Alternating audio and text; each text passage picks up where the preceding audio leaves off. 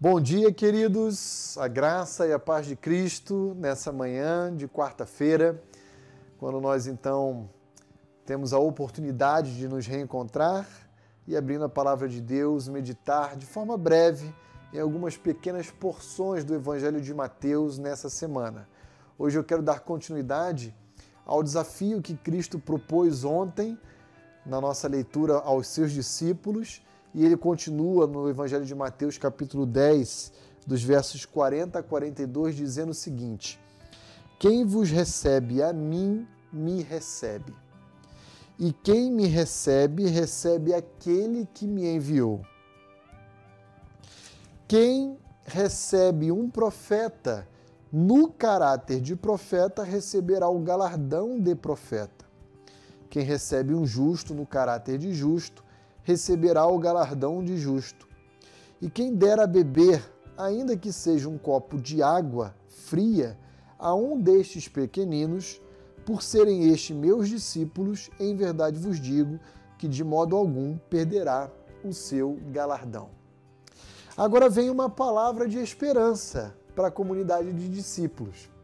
Jesus está dizendo que haverá muitos desafios que eles enfrentarão como própria espada dentro da sua família, dentro do seu próprio lar.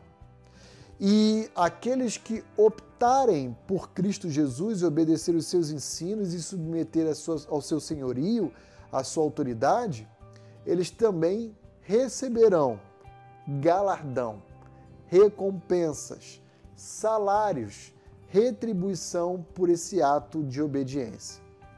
Então aqui Jesus toma emprestado algumas figuras para dizer e assegurar aos seus discípulos que eles serão recompensados. Ele usa, por exemplo, a expressão a profeta para dizer que aquele que recebe o profeta recebe a ele próprio. Em outras palavras, o profeta era aquele que portava uma mensagem a respeito do Senhor Jesus Cristo o verdadeiro profeta, é óbvio, né? E de maneira que aquele que acolhe o profeta e a mensagem que ele carrega, acolhe o próprio Senhor Jesus. Aquele que dá água a um dos pequeninos, desses meus pequeninos, é equiparado à assistência e ao acolhimento ao próprio Senhor Jesus Cristo. Aquele que recebe um dos discípulos, recebe, recebe o próprio Senhor Jesus em seu lar. Essa é a ideia em sua vida. E aquele que recebe a Jesus não recebe nenhum outro senão o próprio Deus que enviou.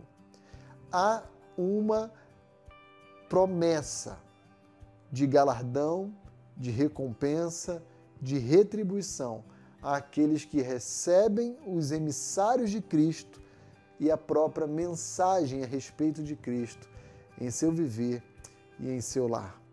O meu desejo é que você possa, independentemente do preço que a gente tenha que pagar, acolher, receber em sua vida, em seu coração, na sua família, o próprio Senhor Jesus Cristo e a mensagem de boas novas que ele nos oferece.